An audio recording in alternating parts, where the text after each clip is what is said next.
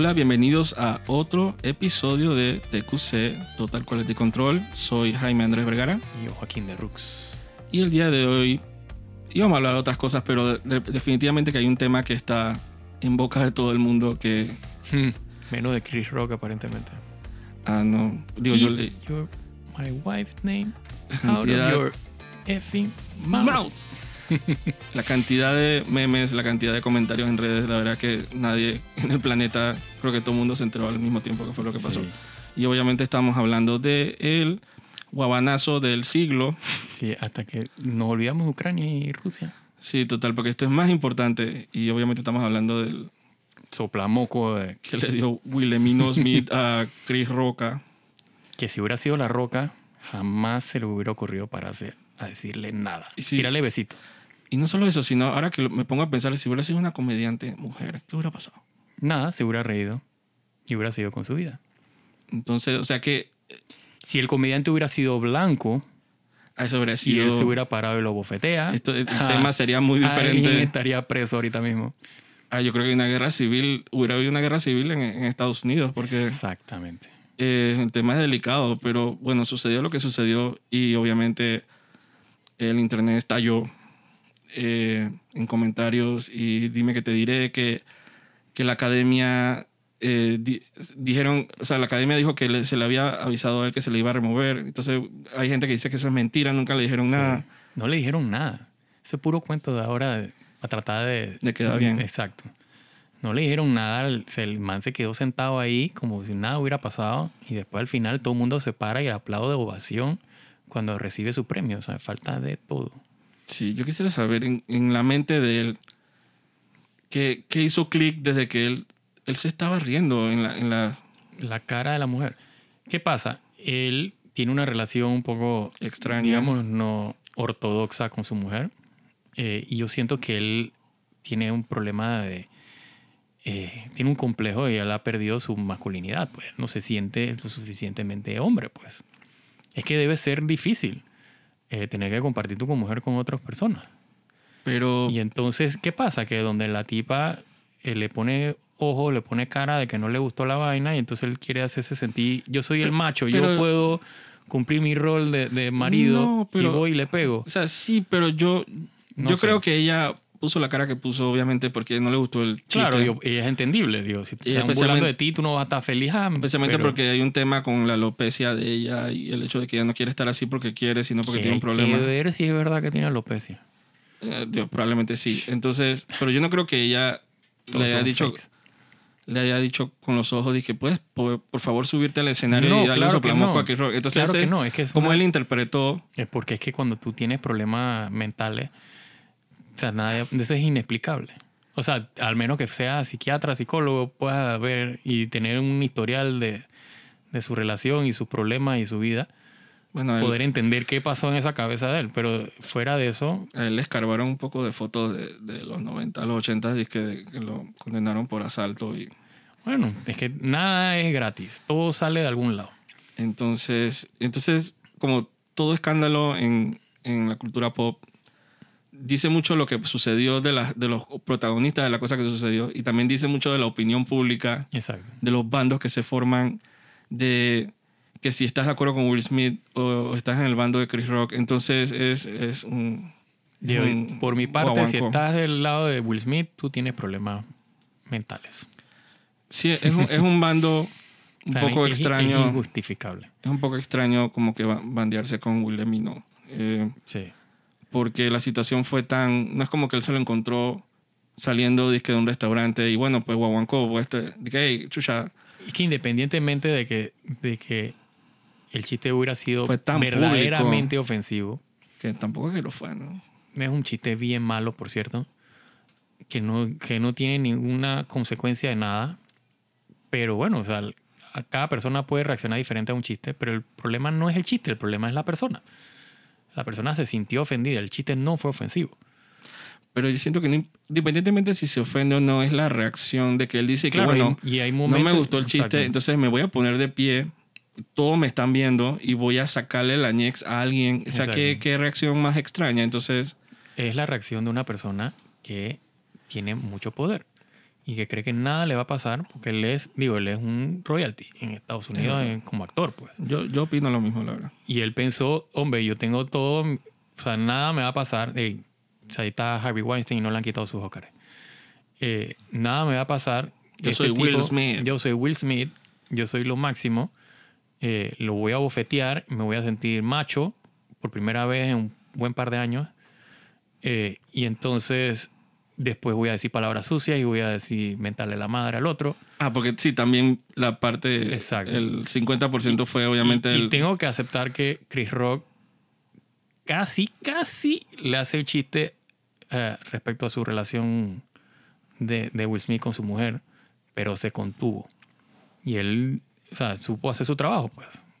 Él, o sea, paró el... el- el- evitó que la cosa pasara a mayores. Sí, esa es probablemente una de las situaciones más incómodas que cualquiera puede eso. pasar y a los ojos de tanta gente. Y yo siento que hay que darle, tengo que darle crédito a Chris Rock porque la verdad es que lo asumió como debería haberlo asumido. Es decir, que, que acaba de pasar aquí. Exacto. Eh, Te soy bien sincero. Yo hubiera estado parado ahí y a mí me viene Will Smith a bofetearme. Eso no hubiera terminado en esa bofetada. A eso hubiera terminado puñete patada. O sea, eso- o sea, no hubiera acabado bien. Y Chris Rock o sea, se comportó como, como un caballero. Que, que, no, que no tenía por qué. O sea, demostró todavía ser mucho mejor Parece la, persona la diferencia como entre él y, y Will Smith, que él, Claro. él sí eh, sintió el... Supo como que eh, interpretar el momento. Claro, exacto. Yo no estoy en un bar, no estoy en, en, en- en Un un, callejón. un callejón, o sea, estoy en un evento importante que lo está viendo o sea, prácticamente todo el planeta. Eh, o sea, este no es el momento para demostrar que yo soy más macho, pues yo soy el que más pega. Eh, definitivamente que... Sí, eso es pura, eso es pura soberbia de Will Sí, Smith, sí, que sí, después cuando se ganó el, el Oscar estaba llorando con Magdalena, Sí, sí, sí. pensando probablemente ni siquiera como que, hey, estoy arrepentido de lo que hizo, sino como que chuzo. Sí, porque el tipo ni casi siquiera, me se, la cago. o sea, ni siquiera se disculpó con Chris Rock en ese momento, que él pudo haberse disculpado. eh, y aprovechar. que, digo, él realmente nunca debió haber estado ahí. Una vez, eso debió haber sido automático. En el momento que él regresa a su puesto, lo debieron haber escoltado fuera del, del lugar y no puede entrar. Y si recibe el premio y, el- y se lo recibe otra persona. Exacto. Eso nunca debió haber o sea, pasado más. Pero digo, es Hollywood. Ellos, o sea, todos esos publicistas y toda la, la plata que está de por medio. Vuelvo y digo, o sea, a Harvey Weinstein no le quitaron ni los Oscars. Es que Entonces, si por muchos años el tipo hizo todas las cagadas, que todo el mundo sabía las cagadas que hacía Harvey Weinstein, nadie decía nada. Es que por ¿Qué menos, va a pasar ahora con Will por una bofetada? por lo menos uno que está de este lado del medio, que uno es el consumidor. eh, yo no quiero ni saber en- dentro de la industria de Hollywood el peso que, que tienen los pesos pesados, Sí, la influencia. Eso debe sentirse que a veces uno lo lee, pero uno no, lo- no lo experimenta. El hecho de que entre una persona y que se sienta la presencia, llegó fulano, sí. es ese tipo de cosas que hacen que, que, se, sal- que se salgan con la suya más de cuatro veces. Sí. Harry Weinstein con sus porquerías y Will Smith y que le voy a, voy a pasar pena mundial sí. y, no me- y le voy a sacar la, darle el soplamoco, el, ¿cómo es? el gaviñazo. Entonces no me va a pasar nada porque yo soy Will Smith. Y por eso es que él estaba llorando después, porque él pensaba probablemente que, wow, eh, Sí, hay un límite. ah, casi me la cago porque Chuzo ganó un Oscar. No, casi no se la caga, se la cagó. Se la cagó, porque pero, ahorita mismo debe estar pasándola. pero él puede, pero eso es después. Pero él, él de repente pensó de que me pudieron haber sacado de aquí, lárgate y no me dan ni bestia porque fu- soy un fucking eh, salvaje, porque no sé ni cómo describirlo, Sí, de hacer eso. Digo que por eso que él estaba llorando a cántaros cuando recibió el Oscar. probablemente. Y, porque, y cierta des- desestabilización emocional que tenía. No sé, no voy a diagnosticarlo tampoco. Sí, no compete. Entonces, eh, para nada, pero es de que lo que todo el mundo ha hablado, y me parece injusto porque hay otras cosas que uno saca de la ceremonia que, que han sido totalmente eh, olvidadas solo por este lamentable suceso que, que yo viéndolo, no, lo, no vi las, hace años que no veo los Oscars, Sí, yo en no veo vivo. Oscars, pero es que desde hace siglos. probablemente desde que los daban en Telemetro, dije, doblados y todo el mundo, dije, tratando de, las caras de Telemetro tratando de doblar, dije, la- la- lo que decían en los Oscars y que a tiempo real y nunca lo lograban. Sí. Nada más decían que, oh, es- ese Jim Carrey es tan gracioso y, y él dio todo el espíritu de agradecimiento. O sea, ese tipo de... Desde allá yo no le sigo tanto, pero sí sigo los resultados, la verdad. Sí, Eh, exacto. Sí, los resultados uno siempre Al día siguiente. que ¿quién, quién ganó qué, quién ganó qué. Creo que la última vez que me senté a verlo, porque yo sabía que iba a ser épico, fue cuando eh, Lord of the Rings Sí, cuando estaba nominado, claro. a los 11 premios, que se los llevó todos. Y uno quería ver si que se los llevará todos. Sí, en Return of the King. Que yo me senté a verlo llevarse los 11 Oscars, que fue obviamente la culminación de todo esto, ¿no? Sí, exacto. Cada, o sea, las tres, cuatro horas que duró ese Oscar, que pues siempre duran una eternidad y son aburridos. Sí. Pero era Lord of the Rings y era la última película y había que ver si esta vez sí se ganaba la mejor película. Y se la Y ganó. se la ganó. Que no, realmente no para mi sorpresa, porque yo siempre pensé, después de las dos primeras, y que hombre, la tercera se la van a dar, porque es que Yo sí como me, premio de, ¿sabes? de la trilogía completa. yo ¿no? me sorprendí, porque yo, yo, lo veía, raro. yo lo veía un poco diferente, pero más que nada era porque eh, la segunda era mi fa- favorita de las tres. Entonces yo sentía que si una se tenía Claro, que ganar es que la, tercera, la tercera como tal pero no totalmente era la fue, mejor y por ende como película no era la que se merecía pero full mejor fue como, película, como pero- tú dices que, Exacto, que fue como una el premio a la trilogía. pues. a la trilogía y ganó mejor director. Todos los 11 nominaciones casi en todas las categorías importantes. Entonces, ese fue los últimos Oscars que yo me Que senté. nada más ha habido tres películas que han hecho eso. Eh, creo que la primera fue Ben Hur, Titanic fue la otra. No, Titanic, no. Sí, no. ganó 11 Oscars. Ah, 11, pero Ajá. no ganó todas las nominadas. No, pero bueno, pero eh, creo que nada más tres películas han ganado 11 Oscars. Pues, eso es lo que hice. Ah, la cantidad, sí. Exacto. Y, pero también tiene ese récord y también el récord de que se las llevó todas las nominaciones. Eh, de ese año, exacto. O sea, no, no dejaron Eh, ni una Lord categoría Rings, exacto. ajá, que estuviera nominada que hubieran perdido. Ni una. Entonces, eso fue obviamente. Sí, esos Oscars fueron y que estos son los Oscars de Peter Jackson y the Ajá, y fue bien épico ver eso. Pero, Claro. pero desde aquella época yo no, no era como de sentarme a ver los Oscars. No. Y este año no fue diferente, especialmente con la pandemia, que uno no- tampoco que está muy encima de las películas que han salido en el cine, ¿no? Sí. Entonces sí siento que todo este guaguancó con el soplamoco del Century, Sí, ese fue Navidad en marzo. exacto, eh, ha opacado ciertos logros que me parece que sería bueno como notar. Eh, Dune se llevó seis Óscares Sí. de la academia y me parece genial, me parece muy bien acertado. Sí, otra película que, que estando dividida en dos partes, no me extrañaría que la segunda, por ejemplo, gane mejor película. Pero sería raro, ¿no? No es tampoco de esperar. Exacto. Pero no me suena raro porque pienso que pudiera pasar algo como con Lord of the Rings. O sea, que tiene el, tiene el DNA.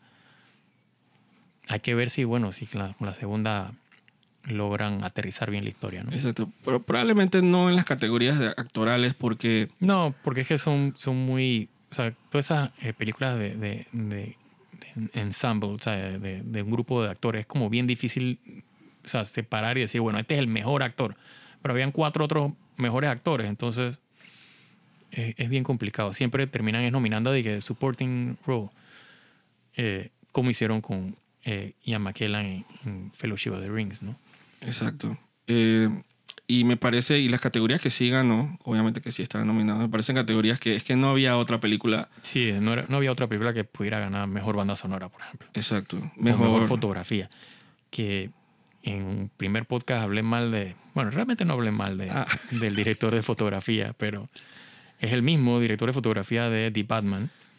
Eh, y la verdad que son películas totalmente diferentes. Digo, pero puedes decir algo En- en- en positivo de que, aun- aunque seas un director de fotografía bien versátil, Sí, sí, sí, sí. O sea, no tengo quejas. A mí la verdad que la fotografía de Dune eh, me encantó. Eh, y tengo que admitir que la de The Batman en el cine no, eh, o sea, no, no me sonó como a, a buena fotografía. Aunque después vi unos videos eh, en, en internet que extrañamente se veían mucho mejor que lo que yo vi en el cine, ¿no? Pero bueno, ese es otro tema. eh, ganó también mejores efectos especiales, me parece. Sí, que también no sé qué otra película pudiera competir con Dune. Bueno, eh, bueno, este- creo que Spider-Man estaba nominado. sí, ¿no? pero no, pero me refiero a competir, o sea, que sí Ah, estaba, dije- nominada, pero Ajá, dije neck, neck, dije, Ajá, ¿quién, quién será? ¿Quién será? Eh, totalmente.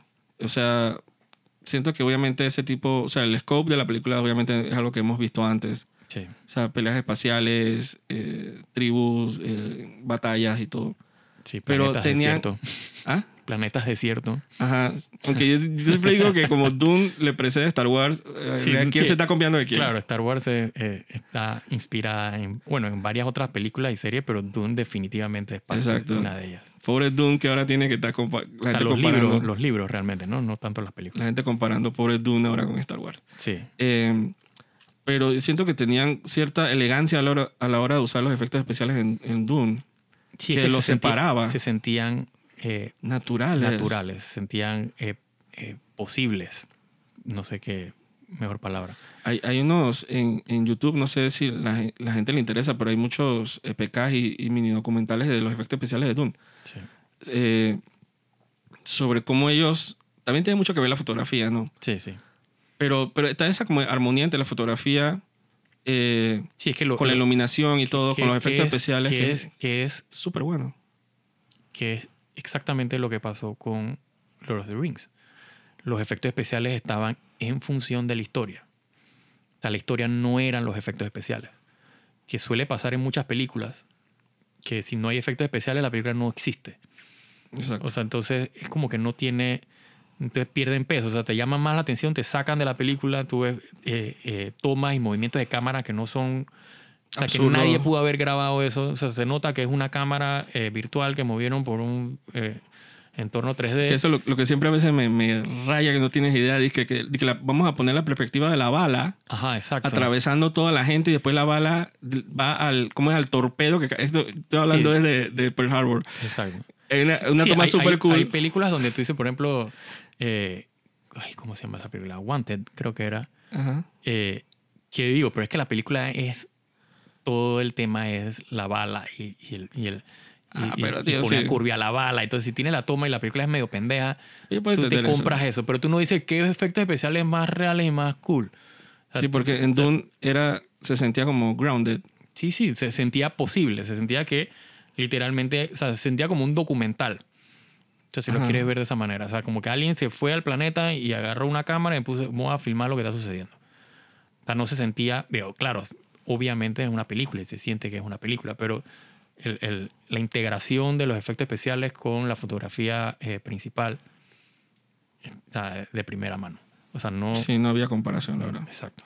Eh. Y en muchos años, o sea, hay películas que, o sea, de efe- efectos especiales que no, o sea, jamás, no se le comparan. O sea, se nota el paso del tiempo, se nota que la tecnología ha avanzado eh, y está, y en, en el caso de esta película está bien utilizada, pues. Sí, especialmente para los que obviamente vieron la primer intento de adaptación en los Sí, 80, que en este es, 84. otras, este es otra cosa. O sea, el mismo source, mismo libro, pero es Sí, y- otra cosa. Y, y la secuencia, a, a diferencia de ciertas escenas que están, eh, que son un poquito más fieles al libro, eh, o sea, la historia es punto por punto la misma, Exacto. pero se nota el- el- la diferencia no solo en presupuesto, sino en, en- en el cariño, pues. Claro, la primera tenía algo especial, pues. Yo, yo- esto lo hemos hablado varias veces, pero hay Exacto. cosas que yo rescato que a mí jamás me van a quitar. Que, por ejemplo, dije, siento que era el vestuario era un poquito más único.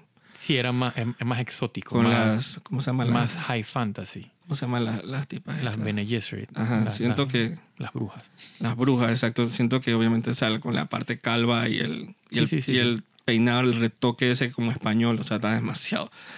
Y obviamente, digo, pero esta es cuestión particular que obviamente el casting, eh, Lady Jessica, digo, la, la de los 80 a los 84 era hermosa, pero era como que una muñeca. Sí. Y uno decía como que uno se sentía más como en ese mood del fantasy, pues. Especialmente los 80, que eso era como la, la era la década para hacer fantasy, Sí. en mi opinión, si me preguntas. Oh, sí. Entonces ese mood estaba muy bien. Obviamente, digo, la, la David Lynch, ¿no? Ujú. Obviamente ese primer intento, digo, los efectos especiales... eh, Sí, el problema con, con David Lynch es que él, él no tenía control sobre esa película realmente. exacto. Al final ni siquiera tuvo Final Cut. O sea que la película la Ni hizo... el- tampoco. Sí, la película la hizo el estudio. Entonces ahí cortaron, rebanaron, re- o sea, volvieron guacho todo lo que él pudo haber logrado. Comprimir Sí, comprimieron historias. eh, en una sola película. Tú ves esa película y es como un fume sí, sí, es sí, un sí. Y fume. todo pasa de la nada. rápido, nadie te Rápido, explica exacto. nada. Los monólogos Sí, internos. Que no, no- no- son un recurso, pero la verdad es que no los extraño en la nueva adaptación. No, para nada. Pero la princesa estaba bien cool. En el 84. Ah, claro. Virginia Madsen. Ajá. Hermosa. Que es la, la primera. La primera ya sale en el primer show de la película Sí, la 84. princesa Irulan. Que, que, que es más parecido al libro, porque en el libro ella abre eh, la novela, ¿no? Todo- todos los capítulos están eh, precedidos por, por un comentario Sí. de la princesa Irulan. Yo no sé por qué no, no quisieron como que. No les dio la gana de No, no le adaptarla hicieron otro tipo de- ahora, porque exacto. obviamente tienen que castearla. Sí, seguro el rumor que había escuchado que era la, la amiga de. De. ah, se me olvidó el nombre de ella. ¿De quién? ¿De qué serie o qué película? De Black Widow. Ah, eh, Florence Pugh. Florence Pugh. Exacto, ella. Pugh. que, que me dio Sí, Pugh ese es el rumor, pero. Widow. ¿Quién sabe? Hay que ver. Hay que ver qué hace. Digo, a mí me sorprendió. eh, obviamente no fue destacada por la actuación. O sea, tú no hablas de Dune que la actuación. No, pero, no, no. pero, pero Zendaya, digo, comparándola con, con, San John. con Shan Young Mm. en los 80, yo siento que ella dio. O sea, ella dio su versión del personaje y me parece que fue un éxito, la verdad. Eh, no, y, y válido. La verdad que el ella hace un. Para lo poco que sale en la película, A mí me sorprendió. eh, hizo un muy buen trabajo. Eh, y, me, y me vende el personaje, pues. Sí, súper misterioso, Sí, y- pesado, Y, exótico. ¿no? exótico. Entonces, si castean cualquier, pueden castear a Florence Pugh Sí. eh, como la princesa. Y, y si lo hace bien, Y el casting de Dune eh, es estelar, o sea, es lo máximo. Eh, y me, yo- me- me- a mí me costó un poquito la Lady Jessica de ahora Sí, porque pero, no, sé, pero no se puede negar que, digo, está como muy abatida. sí. Ahí habría que ver Pero el protagonista, ¿cómo se llama? eh, El personaje. Timothy Chalamet. No, el, el personaje. Ah, eh, Paul Atreides. Sí, eh, mucho mejor que la del 84. Oh, of course. sí. O sea, se sentía que era si le compraba más el, el hecho de ser un heredero. heredero joven, o sea, que, que le cae la teja, ¿no? Sí. Eh, y, y cómo va. Y, y- y que tiene cierto misticismo. Eh, o sea, hay que ver cómo, cómo progresan con la segunda parte, que es donde viene de verdad eh, la carne del- de la historia. De, Que yo estoy, de yo estoy, bueno, ya la anunciaron para el otro año que sale y ya, o sea, quiero que, obviamente van a terminar de adaptar el primer libro, pero yo quiero que salten Sí, de lo que ya se ha adaptado y, y vayan como a nuevo territorio. Obviamente la serie de, te- de televisión sí de ha, Sci-Fi Channel. de Sci-Fi Channel sí ha ahondado en temas de otros libros, pero yo creo que en, en- modo formato film que ya den el salto a los otros Sí, yo, libros. yo tengo entendido que el plan de, de, de mi amigo. Se me olvida el nombre, siempre tengo problemas con ¿El los director? nombres. El director, Denis Villeneuve. eh, es, o sea, que no solo quedarse con Dune, sino que irse a Children's of Dune y, y a eh, Emperor of Dune y todos los otros libros.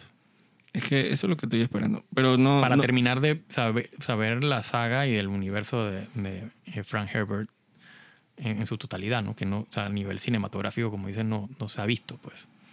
Y me sorprende que, que ya para el otro año ya esté, ya tenga fecha de salida, porque obviamente ya desde ya deben estar corriendo para grabar. Sí, digo, eh, obviamente, quepa. eh, o sea, él apenas terminó de grabar la primera, ya estaba adaptando la segunda. Como adelantando trabajo. Sí, exacto. Eh, y me parece genial. Y digo, más con los seis Oscars que se ganó, Claro. siento que eso es el mejor apoyo que tú le puedes dar a una película para que siga.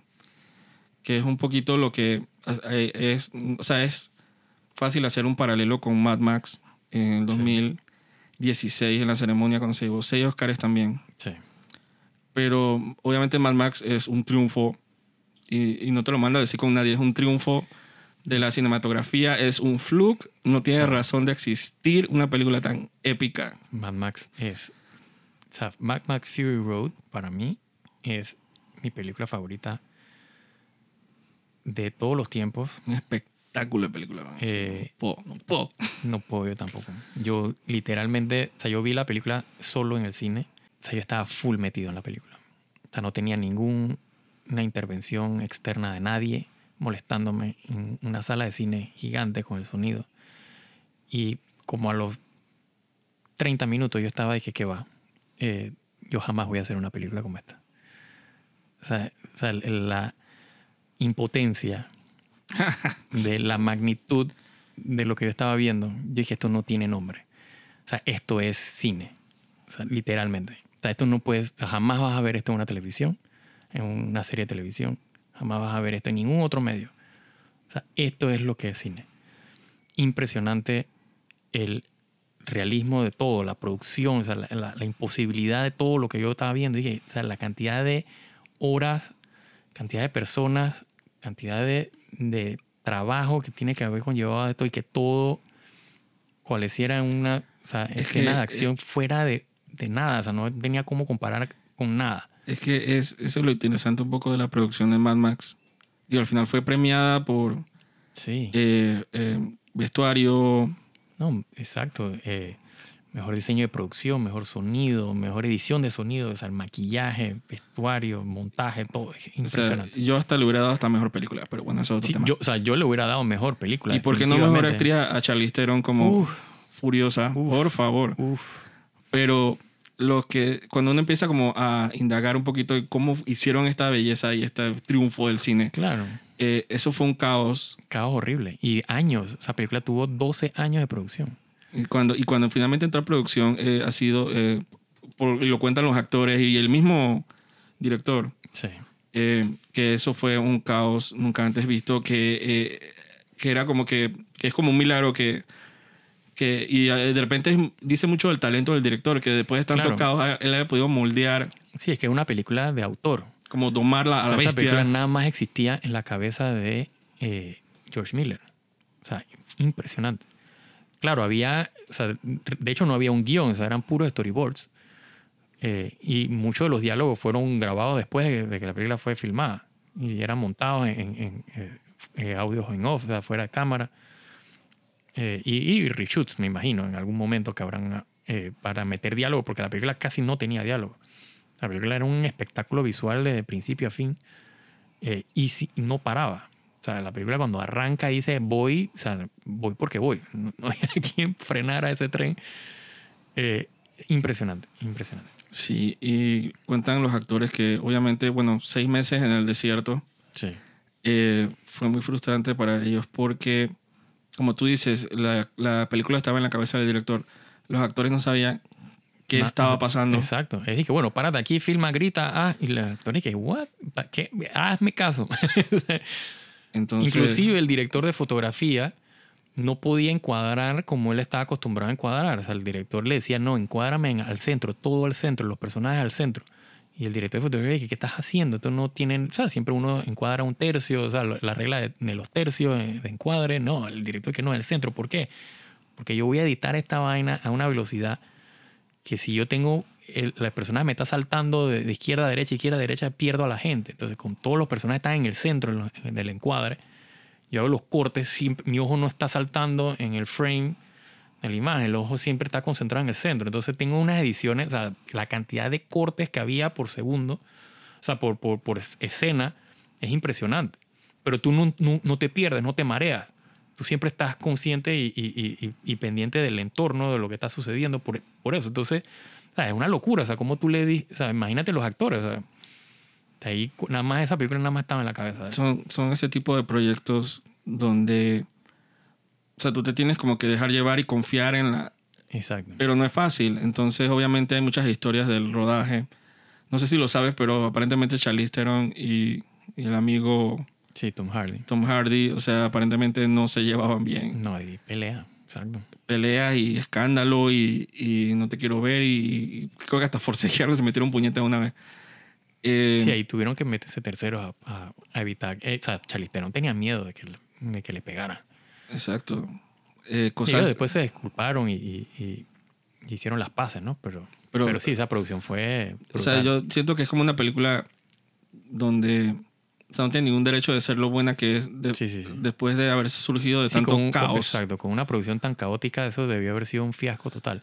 Que, que al final te digo, terminó perdiendo plata en, en el cine, pero es un, o sea, la crítica, y, o sea, fue un éxito de película. Esa película no.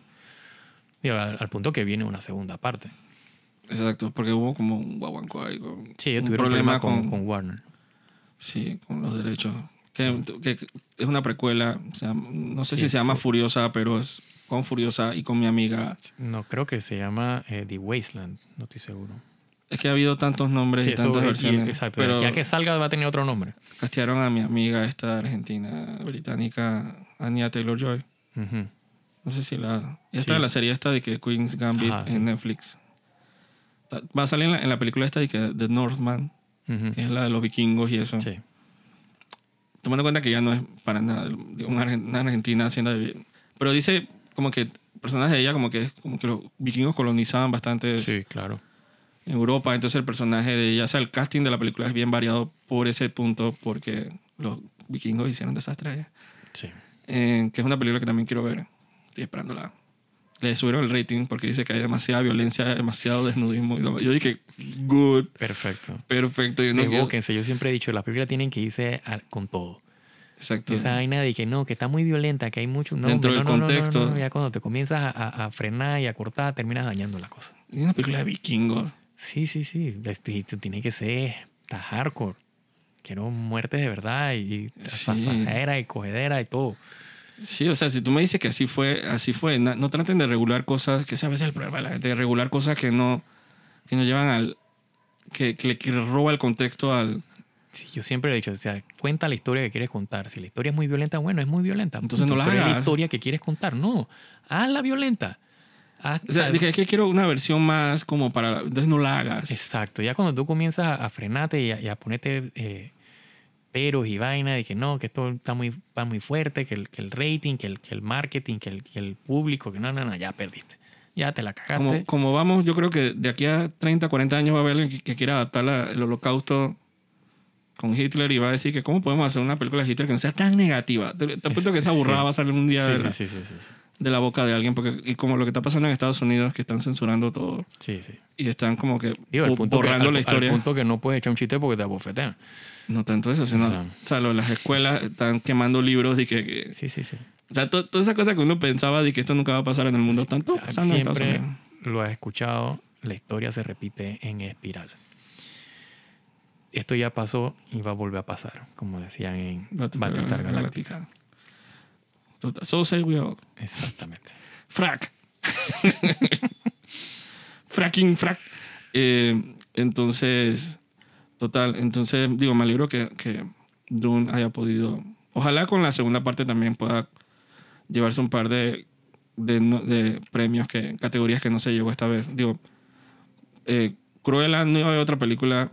Y no lo estoy diciendo porque sea una mejor película, que es lo máximo. Pero Cruella es ese tipo de películas que le dan el Oscar a mejor vestuario, porque definitivamente la tipa usa como Sí, es la cantidad de vestuarios. 90 vestidos en toda la película y es como que es el esfuerzo. Sí, y no son malos vestuarios. Obviamente está nominada y por algo ganó. Entonces, no había manera que fuera otra película. Y maquillaje también la perdió. Pero había una película de, de Tammy Faye Baker, que es una televangelista Mm, mm, mm, mm. que se lo ganó eh, Jessica Chastain. Ajá. Que si tú ves la película, ves, son esos casos que tú ves a la actriz y ves a la, a la persona que interpreta la persona original y es de que, wow, la misma persona, no puedo creer Exacto.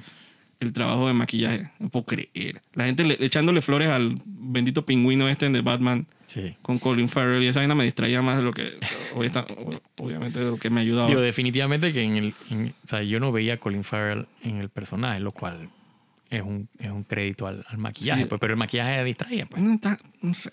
No, Eh, no- pero no, pero digo, no sé. no es esa intención que ellos piensan, el resultado que ellos piensan que van a tener. Capaz que los nominan el otro año. De seguro. Mejor maquillaje, supongo. directores de fotografía de seguro van a nominarlo porque eh, Debería, eh, es lo máximo, aparentemente. debería. Pero digo, de, de- Es de- de una película que yo tengo que volver a ver sí, darle un segundo take. en mi televisión HDR y de verdad poder ver los colores y ver la iluminación Exacto. como el director se la imaginó, porque en el cine, la verdad, Aunque tú pensarías que... yo no vi nada, yo vi Pero- pura oscuridad. Pero película es buena película hasta en el celular. Yo puedo ver Gladiador en el celular. Claro, Y claro. es la película más épica del mundo. Entonces sí, tampoco sí. Estamos, estamos dándole mucho chance a, lo pero, que sea que pasó. Pero, pero no, pero es que o sea, lo que yo he visto en, en línea, o sea, lo que he visto en, en YouTube y, y demás, Otro feeling. se veía totalmente diferente a lo que yo vi en el cine. En el nosotros, cine fuimos, yo vi un mush negro. nosotros fuimos a. Cinemark. No, Cinépolis. a Cinepolis. Sí, estaba lavadita la pantalla. O sea, se veía, o sea, era un mush negro con ciertas escenas, ciertos puntos de luz O sea, no, o sea, no había color importante. O sea, habían escenas que eran, obviamente, bueno, esta escena es azul, esta escena es roja. Pero, o sea, fuera de esas escenas, o sea, las películas se veía oscura, oscura, oscura. Inclusive en situaciones que no tenía por qué o sea, estar iluminado con ni vela. O sea, parecía que estuviera iluminado con la luna. Entonces, Sí. no tenía sentido. Pero lo que yo vi online se veía totalmente, era otra cosa. O sea, literalmente parecía otra película. Así que yo le voy a dar chance cuando la salga digital, podré verla y apreciarla como me imagino se la imaginaba el director de fotografía. Sí.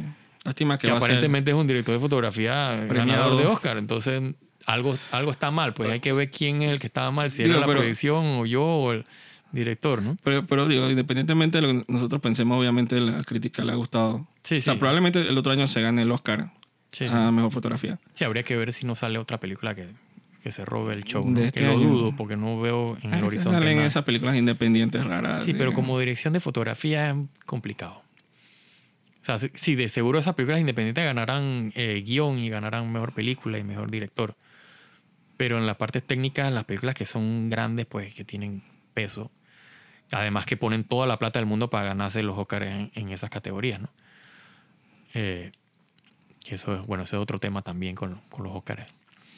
Sí, pero a mí me gusta cuando las... Obviamente cuando las películas que me gustan las... Como que las Claro. premian. Exacto. Porque han pasado muchas películas... Tú me preguntas a mí, el año que salió el 98 cuando Titanic fue nominado a, a- a los premios, que, Ujú. que ganó la mayoría. Eh, no los de actuación. Eh, ese, ese año estaba nominado también Starship Troopers. Y si tú me preguntas a mí qué películas tenían mejor efectos especiales, Starship Troopers. Starship Troopers. Eso no tiene comparación, lo siento. Entonces, a veces lo que uno quiere y lo que el- la academia dice "Ay, pero es que es más honorífico de hacerlo a Titanic. Ah, Total, total. que no es que digo George Cameron, eh, George Cameron, eh, James, James Cameron. James Cameron, que George, ¿cómo es? George Miller, James Cameron. Mi amigo James, digo, digo, el man es un monstruo con las películas, técnicamente. Sí, sí, sí, sí. El man hizo Terminator 2, ok. Sí, sí. O sea, siempre va a tener crédito de mi parte, de que el man es un monstruo en esa cosa. Pero Terminator, Aliens 2. Aliens. Bueno, ajá, Aliens. Ajá. No Alien 2. Ya está Avatar, la detesté, pero ten-. Ah, técnicamente, digo, Oh. es, es ambiciosa. sí, sí, sí.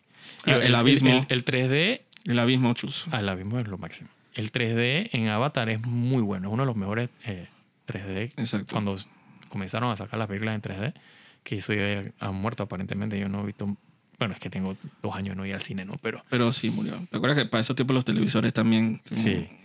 este feature y ya como que murió? Eh, pero bueno, esa película, o sea, no era para nada creativa, Avatar. ah, sí, todas las con Ferngully, con... Sobre todo si uno, si uno ha consumido videojuegos, consumido anime, consumido eh, Sí, nada nuevo. Y aburrida. aburrida y nada nuevo, nada que Ah, pero la gente en el, los cines desmayándose dice que un síndrome nuevo psicológico, Ujú. dice que depresión por Pandora, una vaina así, que gente que se deprimía porque no podían vivir en Pandora. Y dije, ¿en serio? Sí. Y yo dije, por esa película. Pero, Ya enfermito. pero tú me preguntas, Starship Trooper tiene uno de los mejores efectos especiales que, que he visto en mi vida que todavía Starship, sobrevive. Starship Troopers es real.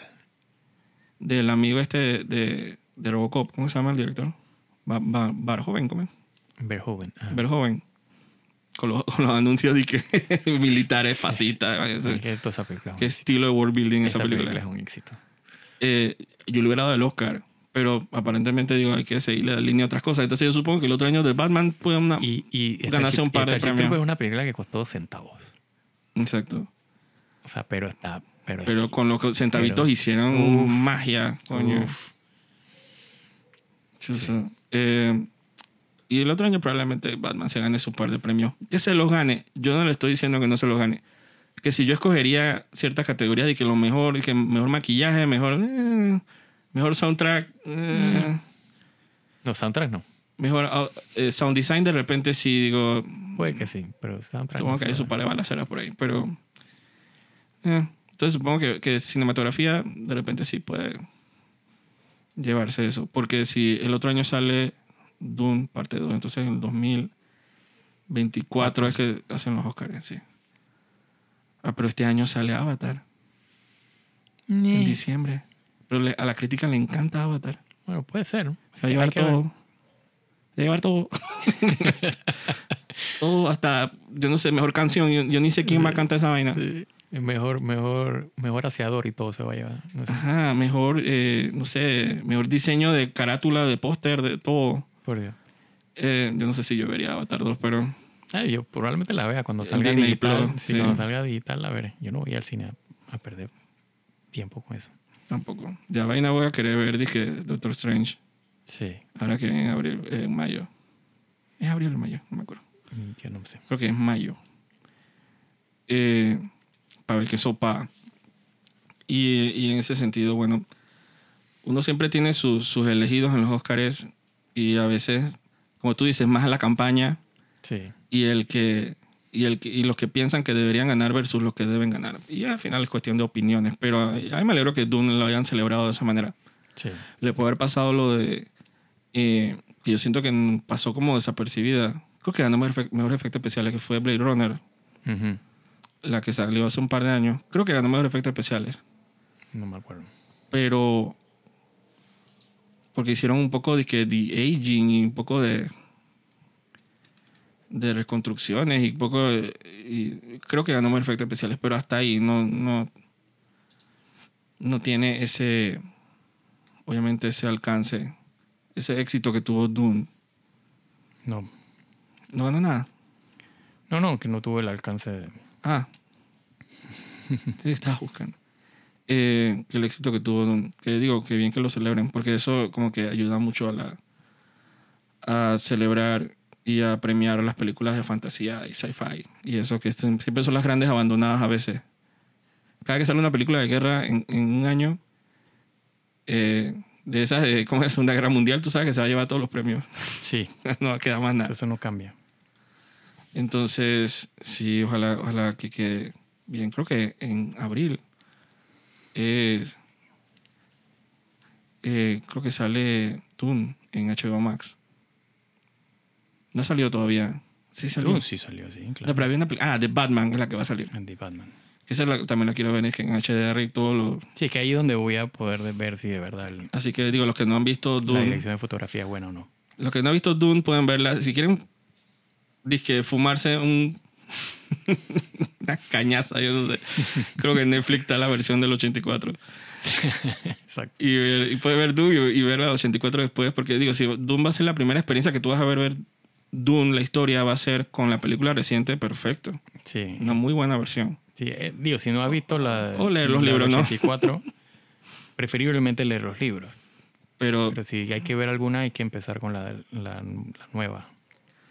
Sí, entonces si quieren fumarse un, un trip, bueno, la 84 la verdad que es una experiencia.